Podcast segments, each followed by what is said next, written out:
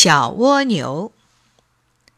春天的一天，蜗牛妈妈对孩子说：“到小树林里去玩玩吧，树叶儿发芽了。”小蜗牛爬得很慢很慢，好久好久才爬回来。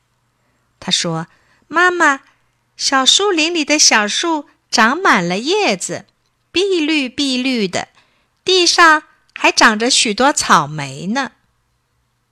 蜗牛妈妈说：“哦，已经是夏天了，快去采几只草莓回来。”小蜗牛爬呀爬呀，好久好久才爬回来。他说：“妈妈，草莓没有了，地上长着蘑菇，树叶儿全变黄了。”蜗牛妈妈说。哦，已经是秋天了，快去采几只蘑菇回来。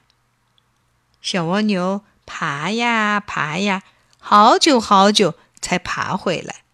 他说：“妈妈，蘑菇没有了，地上盖着雪，树叶儿全掉光了。”蜗牛妈妈说：“哦，已经是冬天了，哎。”你就躲在家里过冬天吧。